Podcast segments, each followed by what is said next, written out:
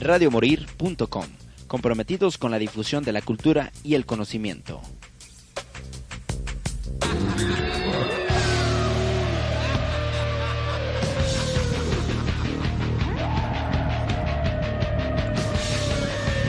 Las dudas de la noche.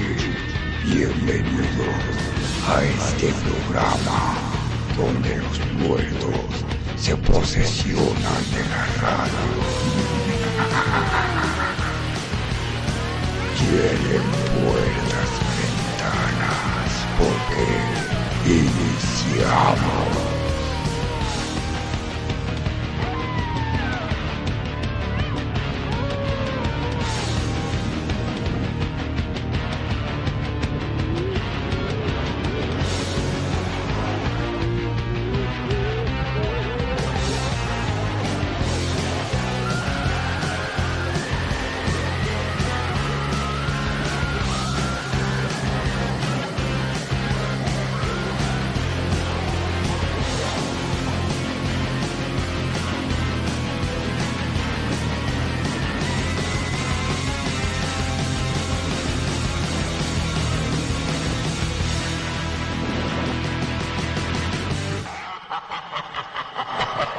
Existen diversas clases de muerte.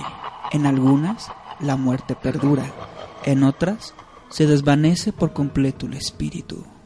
Un habitante de Carcosa, de Ambrose Bierce. Iniciamos, criaturas de la noche.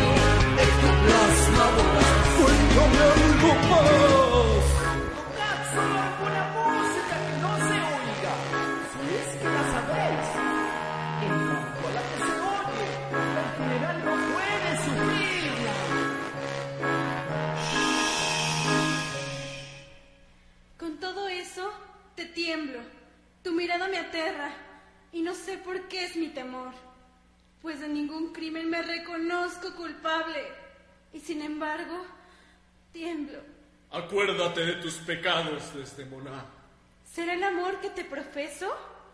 Por ese amor te mato. ¿Matarme? ¿Porque te amo? ¡Oh, indigna muerte! ¡Calla! ¡Calla!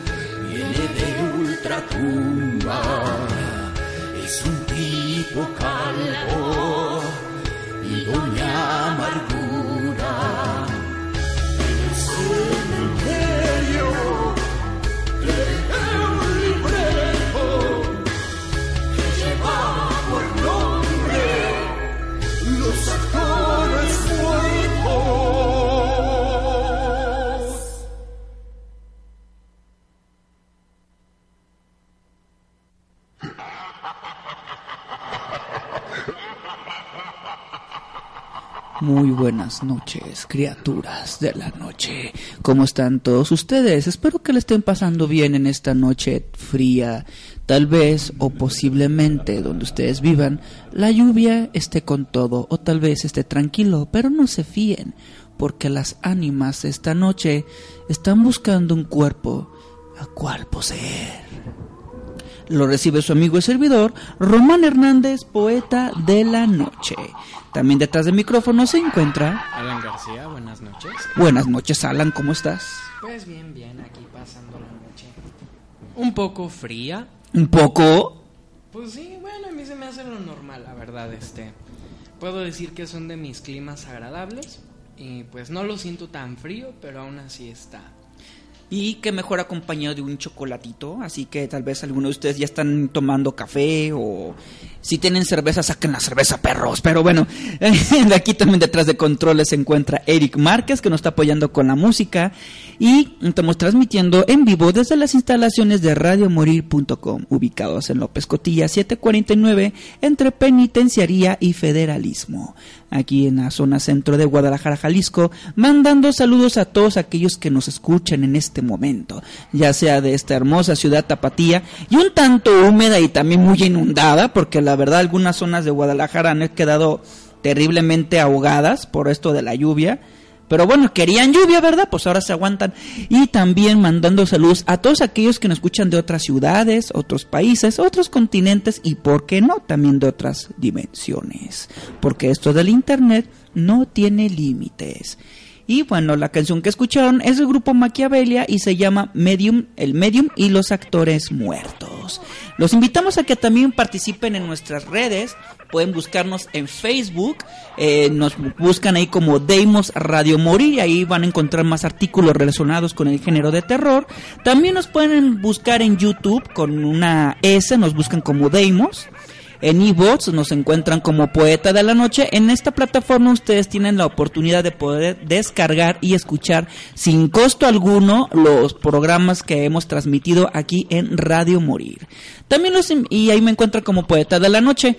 En correo electrónico me encuentran como deimosrevista@gmail.com y ahí ustedes pueden mandar sugerencias, temas, también, ¿por qué no?, historias para que también podamos hacer un radioteatro. Y también extiendo la invitación alimentación al día de mañana que se va a llevar a cabo el evento de clausura del taller de horror y terror que se llevó a cabo en las instalaciones de la Biblioteca Pública del Estado Juan José Arriola. Es el día de mañana de 12 a 3 de la tarde, no se lo pierdan. Los chavos que participaron en este taller, Alan, este, acaban de crear unos textos muy originales, muy únicos y muy escalofriantes también, ya que la finalidad del taller es poder crear una historia. O fácil y sencillo, si quieren verme hacer el ridículo disfrazado como sacerdote, ahí me van a ver también. Así que si no se quieren perder esta oportunidad de verme disfrazado como uno de mis peores enemigos como cura, solamente tienen que ir a la biblioteca del estado en piso 5, la entrada es libre y es de 12 a 3, ya nos van a encontrar, por ejemplo, ahí entre nuestros compañeros también va a haber un payaso, va a haber una novia fantasma, va a haber un asesino, así que esto se va a poner muy interesante y no se lo pueden perder. Y Alan, vamos empezando con las noticias bizarras. ¿Qué tenemos en noticias bizarras? Bueno, pues en noticias bizarras, la serie Stranger Things recibe buenas críticas. El fin de semana pasado Netflix estrenó en prácticamente todos los países donde, donde opera Stranger Things. Serie que representa un claro homenaje al cine de los 80, tal y como lo fue en su, su- en su día Super 8 de JJ Abrams. Su estreno se ha convertido en todo un fenómeno en las redes sociales, cargándose de muy buenas críticas, colocándose como una de las mejores series del momento. algo que deja prácticamente asegurada una segunda temporada. Ya confirmaron que sí la va a ver. Bien, los Gonies, Alien y Carrie y Gremlins, entre un montón de guiños y referencias ochenteras, se dan cita a lo largo de ocho episodios que componen la primera temporada, disponible al completo de la plataforma VOD. ¿Y tú? ¿Ya la has visto? ¿Coincides con esta ola de opiniones? Ya sería tarea de ustedes. Sí, no se la pueden perder. Yo ya vi esta serie, la verdad la recomiendo muchísimo. Si ustedes son gente nostálgica que les encanta recordar la década de los ochentas, para aquellos que la vivieron, pues la serie es un buen homenaje. Y bueno, pues también, ah, por cierto, hoy es el día de- del juicio final, que otra vez con esto de que se va a acabar el mundo, a cada rato se está acabando el mundo, ¿verdad? Ya, ya no saben qué otra cosa inventarse. Y bienvenidos sean todos ustedes, criaturas de la noche, a esta sesión nocturna. Y ahora haremos un espacio para un tema particular que se centra en una extraña habilidad que permite contactar al más allá. En esta ocasión vamos a hablar de mediums y le recordamos al público que puede participar con sus comentarios, perdón, el hipo, comentarios, dudas u opiniones en la ventana de la página de chat. Y bueno, pues ahora, Alan, ¿nos puedes abordar un poco de lo que viene siendo la historia sobre los mediums? Pues claro, mira, para hablar sobre mediums, primero se debe, se debe de hablar antes que nada sobre el movimiento del espiritismo, que nació en Francia en el siglo XIX a manos de Allan Kardec, que escribió y publicó un libro titulado El libro de los espíritus. Este sustenta la ex- la existencia después de la muerte. El espíritu se compone de algo inmaterial y está destinado a un fin moral dependiendo sus actitudes y conductas en la vida terrenal. Con la doctrina trata de hacer ciencia con la creencia de los espíritus al tiempo que liga la religión con el destino preparado de las almas. Kardec creía que estos pueden establecer contacto con los vivos. Y pues la obra se compone de varios libros, ¿verdad? Igual con la difusión del espiritismo en Francia en América, especialmente en Estados Unidos se traslada el movimiento. Sin embargo, hay un sincretismo al reaccionar, el espíritu y la comunicación con los muertos. Este fenómeno social se dio a conocer a raíz del caso de las hermanas Fox, quienes refieren a haber presenciado fenómenos sobrenaturales durante su infancia. La historia inicia cuando las hermanas Fox escuchaban ruidos similares a los golpes en las paredes de su casa, que vamos a, a hacer así como la pregunta, ¿no? A veces cuando, no sé si te ha pasado, Román, que a veces escuchas en la noche que pegan y tú dices, bueno, pues los vecinos o no sé, ¿Los vecinos teniendo amor? Por ejemplo, bueno, no sé, ¿verdad? Este, pueden ser diferentes tipos de golpes, pues, pero a veces se generan ruidos en el interior de tu casa y sin saber ni siquiera ni la explicación lógica de qué fue lo que los originó. Y los peores golpes que pueden escuchar es cuando llega el cobrador de Coppel. Pues también puede ser cuando llegan a cobrar, pero yo me refiero a los golpes que cuando estás en la noche, o sea, cuando ya Fíjate prácticamente que todos con están nosotros dormidos. acá en la, ca- en la casa se escuchaban más bien como golpes de martillo. Y preguntaban a los vecinos y resulta ser que los vecinos ellos no producían este ruido y creían que nosotros éramos los que estamos produciendo este estos golpes. Claro, es a lo que me refiero precisamente con este estos ruidos que no tienen ni explicación ni origen de bueno, más o menos si escuchas por dónde se están originando, pero así una causa exacta de qué, pues realmente no, ¿verdad? Pero bueno, el chiste este estos golpes no eran producidos por un agente externo o por algo corpóreo. A pesar de estar aterrorizadas, ellas establecieron un medio de comunicación con lo que parecía tratarse de un fantasma, y solo tenían que responder a los golpes del mismo método, raps en inglés. De esta manera supieron que el espíritu que las atormentaba se trataba de un hombre que fue asesinado y sepultado bajo el mismo piso de la casa. A mí lo que me suena de los raps es, por ejemplo, cuando digamos dos golpes quiere decir que sí. tres- Era no. Era no.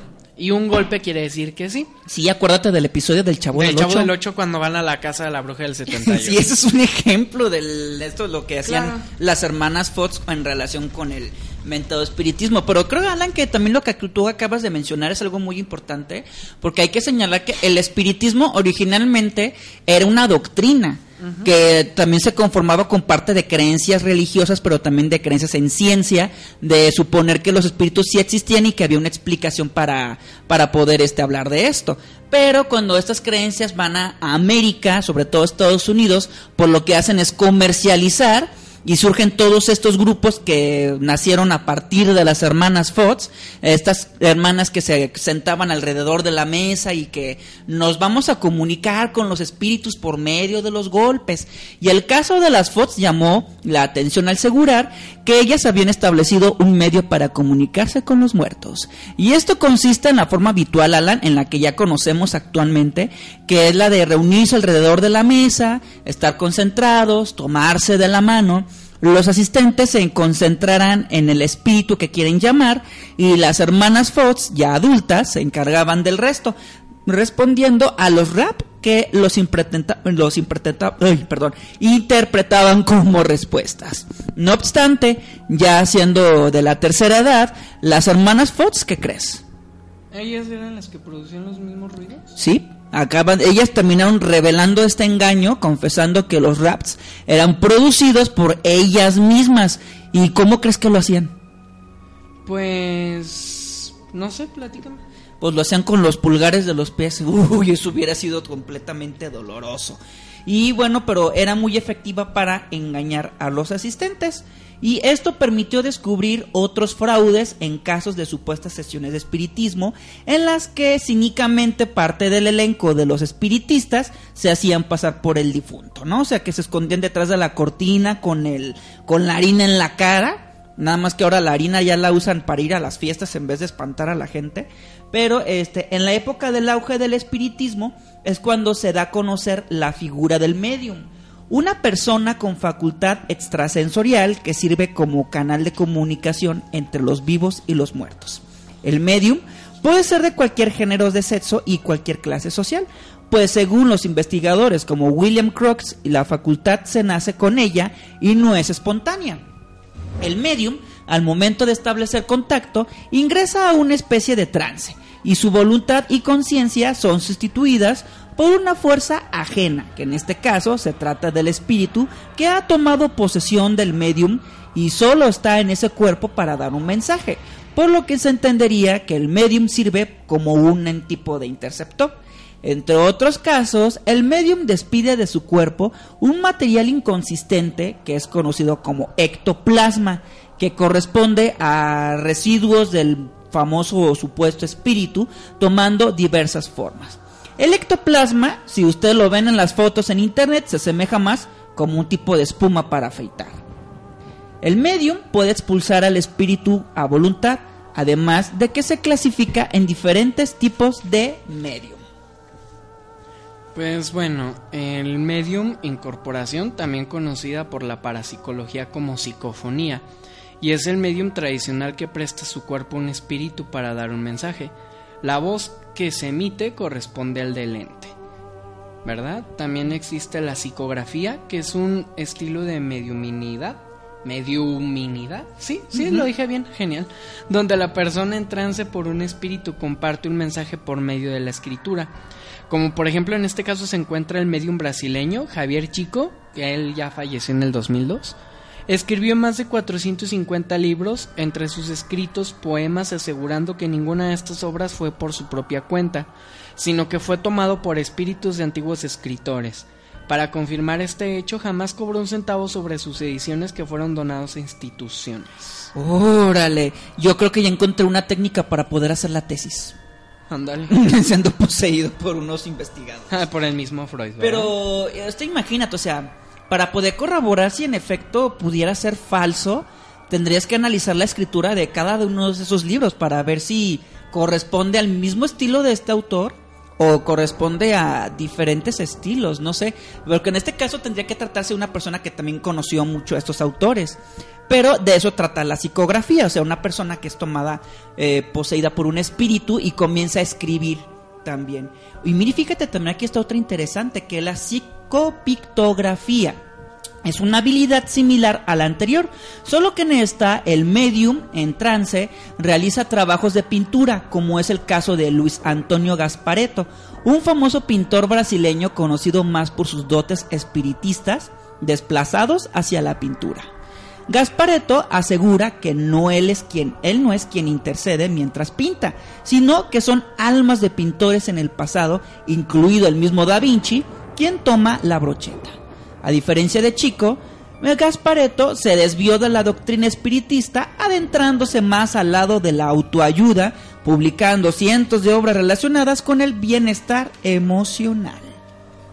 Pero imagínate, o sea, por ejemplo, a ti que te gusta dibujar y pintar de repente que seas poseído por un, un Miguel Ángel o un Mm. Donatello. Ándale. ¿Por qué no, verdad? Pues Así. sí. Se vale, se vale. Vamos a ver si tenemos algunos comentarios aquí en la ventana de chat. Mm, parece hasta el momento está muerto. ¿no? Vaya forma de decirlo. ¿Y cuál otra mediunidad tenemos Pues tenemos la clariaudiencia. Esta modalidad el medium puede escuchar las verbalizaciones de los fallecidos, que bien puede ser confundida con un trastorno de esquizofrenia paranoide o un episodio psicótico o personalidad esquizoide. Ay, perdón, estoy siendo poseído Ahí por el sería espíritu como, de la tos. por ejemplo, no sé, se me, ¿alguna vez viste ese programa de, ¿cómo se llama? Almas perdidas, donde sale una vieja que habla con los espíritus. Pero ella, bueno, en la serie Los ella de- puedes ver, ella puede verlos, ella pertenecería más a una claravidente.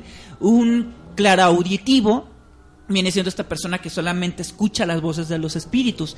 Pero bien como tú lo acabas de decir, o sea, se puede confundir con una persona con personalidad esquizoide, o sea, se refieren a este tipo de personalidades que les cuesta mucho trabajo relacionarse con los demás porque ellos creen que tienen algún don espiritual o alguna habilidad psíquica.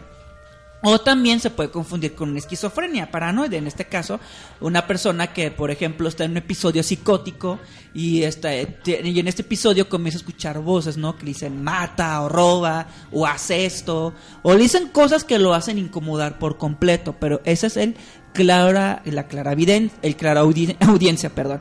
En cambio, el claravidente es el que tú estabas preguntando por la mentada Melinda Gordon que es un claro ejemplo de esto, que esta persona puede tener visiones extrasensoriales sobre el mundo del más allá o tener visiones frecuentes sobre espíritus espirituales. Seres espirituales, perdón. Pero yo creo que también aparte de la mentada Melinda Gordon, otros ejemplos en películas, por ejemplo, El Sexto Sentido. Este caso del niño, ¿cómo se llamaba? Ma- no, Malcolm era el psicólogo, ¿verdad? Que lo atendía. Eh, ah, ese- Cody, ¿no? O Cody. Este chico que, por ejemplo, desde temprana edad tenía visiones sobre seres que fallecieron, que fueron asesinados y acudían a él para poder solicitar alguna especie de ayuda. Y eso lo hace casi como, ay, disculpen por los que no la vieron, ¿verdad? Pero la voy a espolear tantito.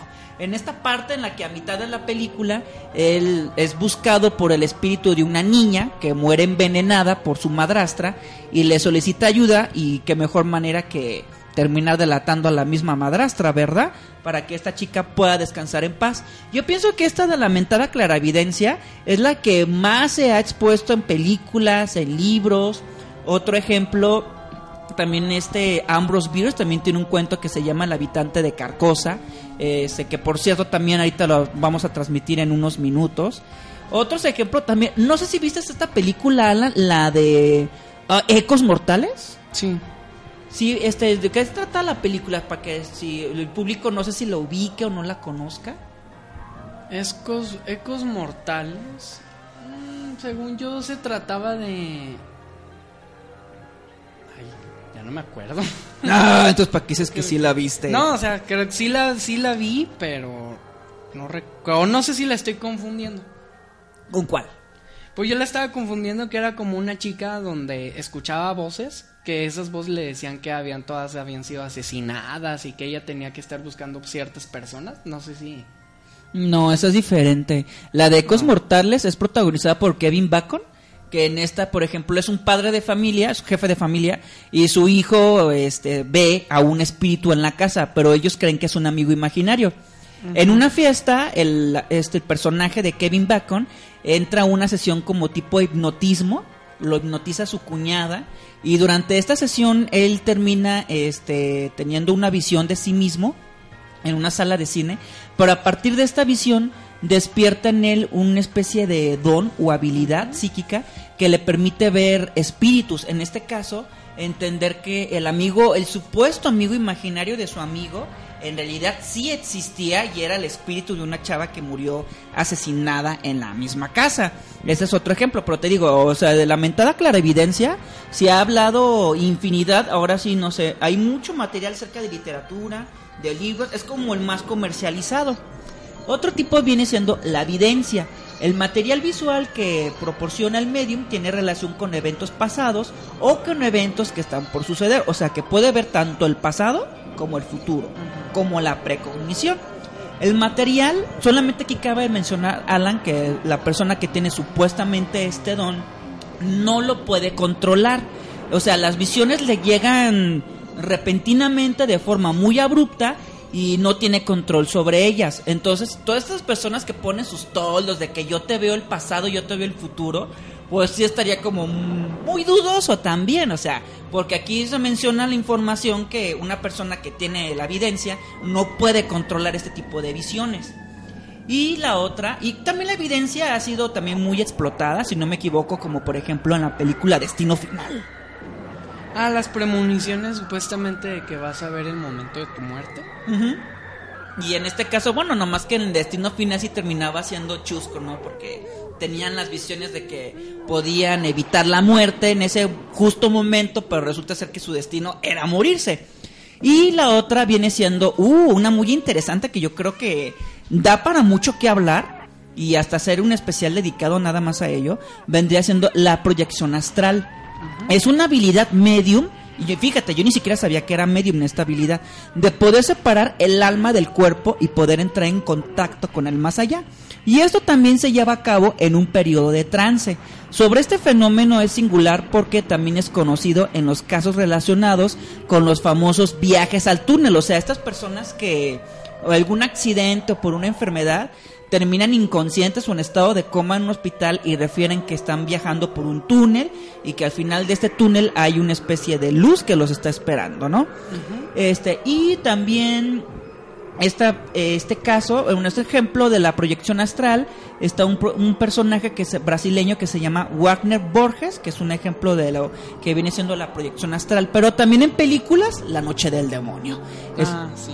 es un ejemplo de proyección astral cuando el, el hijo menor de la familia tiene un accidente, se golpea la cabeza y cuando se duerme en realidad entra como una especie de coma porque su alma se puede se- separar de su cuerpo y el alma es capturada por una especie de demonio que vive en la casa.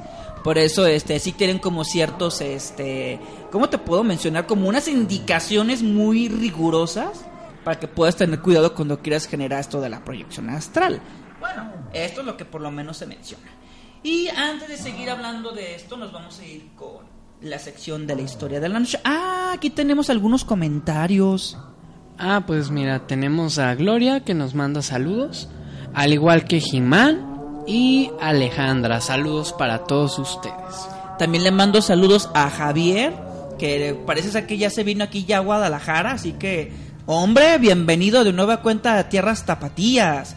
Y ahora nos vamos a ir con la historia de la noche, en donde les recomiendo que bajen la luz o el resplandor de su monitor de computador o celular. Apaguen la luz y disfruten de la siguiente historia.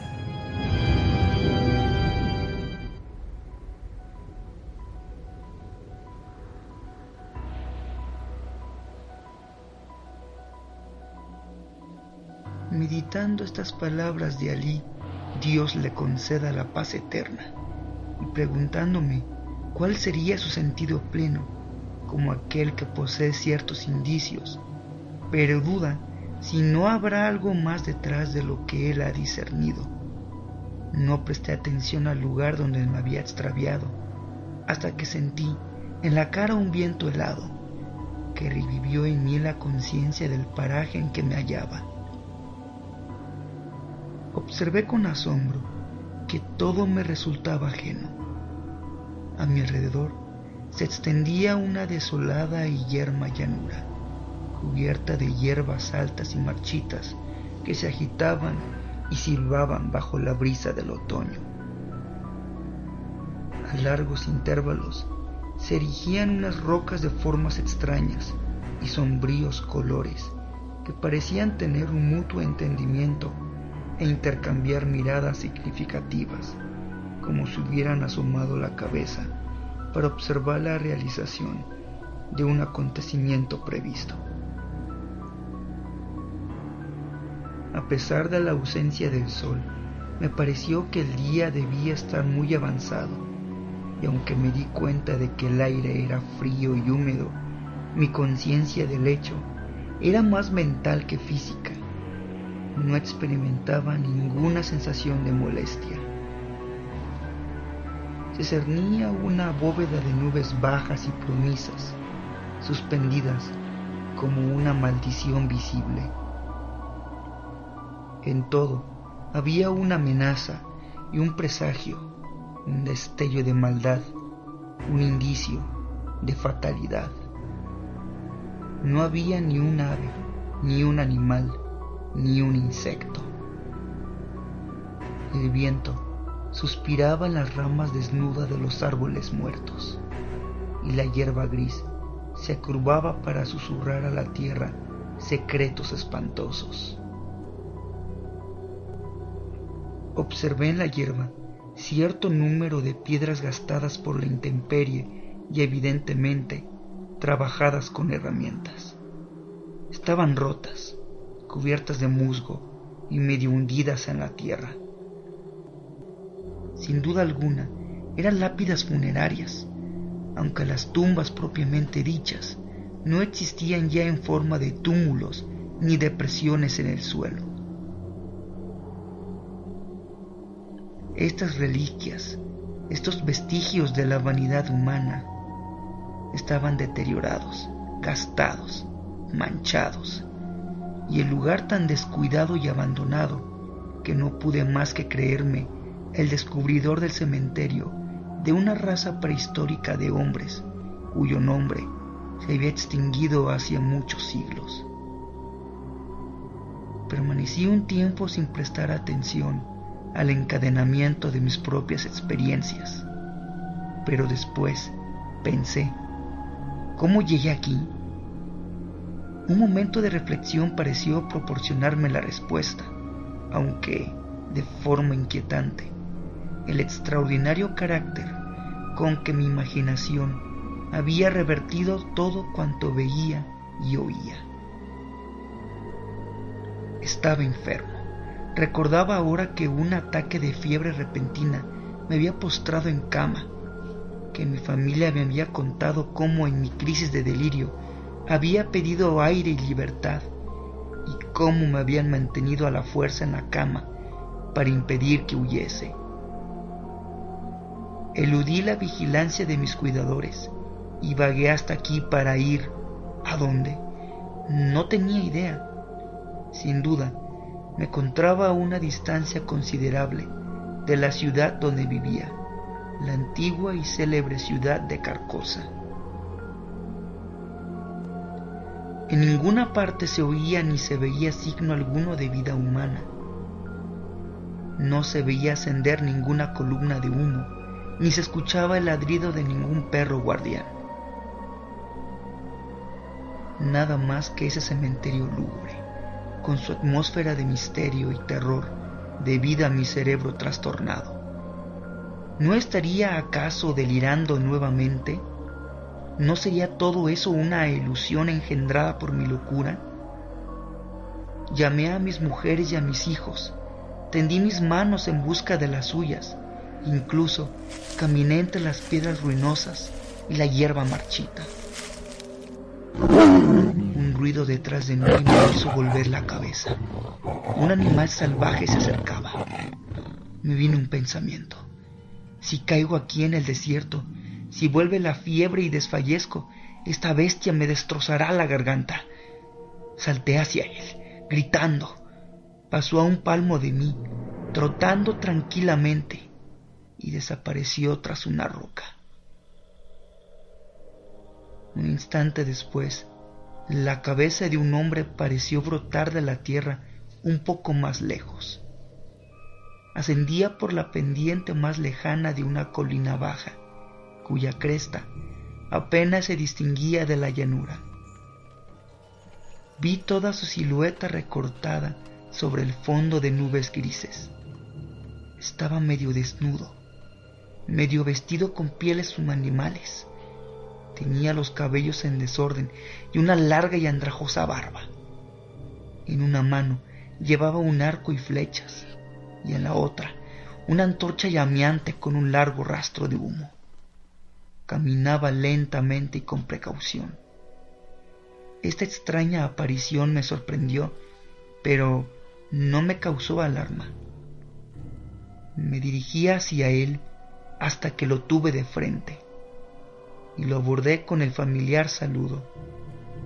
Pero él no me prestó la menor atención, ni disminuyó su ritmo. El hombre entonó un bárbaro canto en una lengua desconocida, siguió caminando y desapareció. Sobre la rama de un árbol seco, un búho lanzó un siniestro aullido y otro le contestó a lo lejos. Al levantar los ojos, vi a través de una brusca fisura en las nubes a Aldebarán y a las guiadas. Todo sugería la noche, el lince, el hombre portando la antorcha, el búho. Y sin embargo yo veía, veía incluso las estrellas en ausencia de la oscuridad. Veía, pero no podía ser visto ni escuchado. Qué espantoso sortilegio dominaba mi existencia. Me senté al pie de un gran árbol para reflexionar seriamente lo que más me convendría hacer. Ya no tuve dudas de mi locura, pero aún guardaba cierto resquemor acerca de esta convicción. Todos mis sentidos estaban alerta. El aire me parecía una sustancia pesada y podía escuchar el silencio. La gruesa raíz del árbol gigante abrazaba y oprimía una losa de piedra que emergía parcialmente por el hueco que dejaba otra raíz. Así, la piedra se encontraba al abrigo de las inclemencias del tiempo, aunque estaba muy deteriorada. En la tierra brillaban partículas de mica. Indudablemente, esta piedra señalaba una sepultura de la cual el árbol había brotado varios siglos antes. Las raíces hambrientas habían saqueado la tumba y aprisionado su lápida. Un brusco soplo de viento barrió las hojas secas y las ramas acumuladas sobre la lápida. Distinguí entonces las letras del bajo relieve de suscripción y me incliné a leerlas. Dios del cielo, mi propio nombre, la fecha de mi nacimiento y, y la fecha de mi muerte. Un rayo de sol iluminó completamente el costado del árbol mientras me ponía en pie de un salto, lleno de terror. El sol nacía en el rosado oriente. Yo estaba en pie, entre su enorme disco rojo y el árbol, pero yo no proyectaba ninguna sombra. Un coro de lobos aulladores saludó el alba. Los vi sentados sobre sus cuartos traseros, solos y en grupos. Entonces me di cuenta de que eran las ruinas de la antigua y célebre ciudad de Carcosa. Tales hechos son los que comunicó el espíritu de José Alá Robardín al medium by.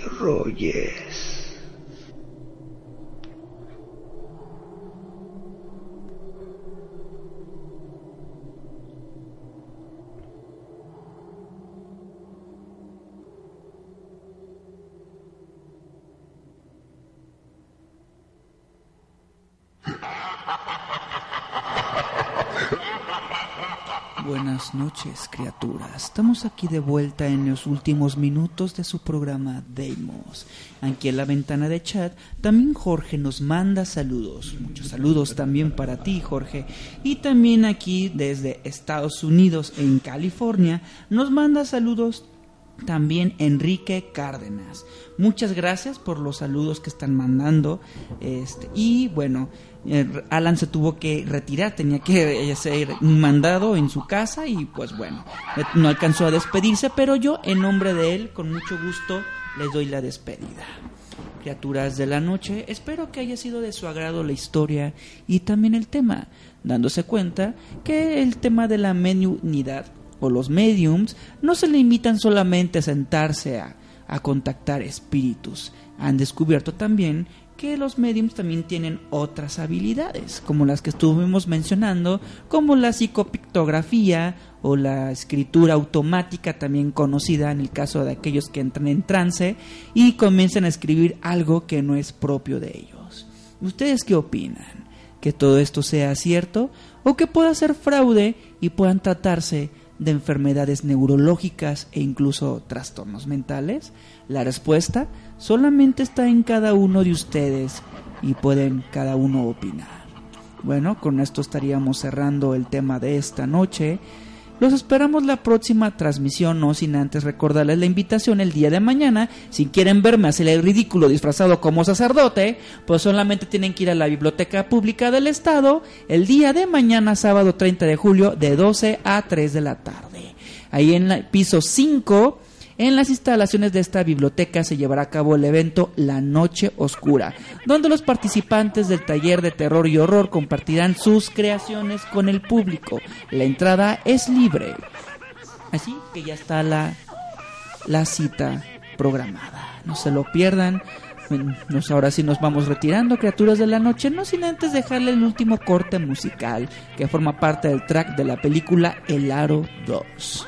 Criaturas de la Noche se despide su amigo y servidor Román Hernández, poeta de la noche. Detrás de controles estuvo Eric Márquez y también me des- eh, despido a Alan en su nombre. Pasen una aterradora noche fría y no me voy sin antes decirles descansen en paz.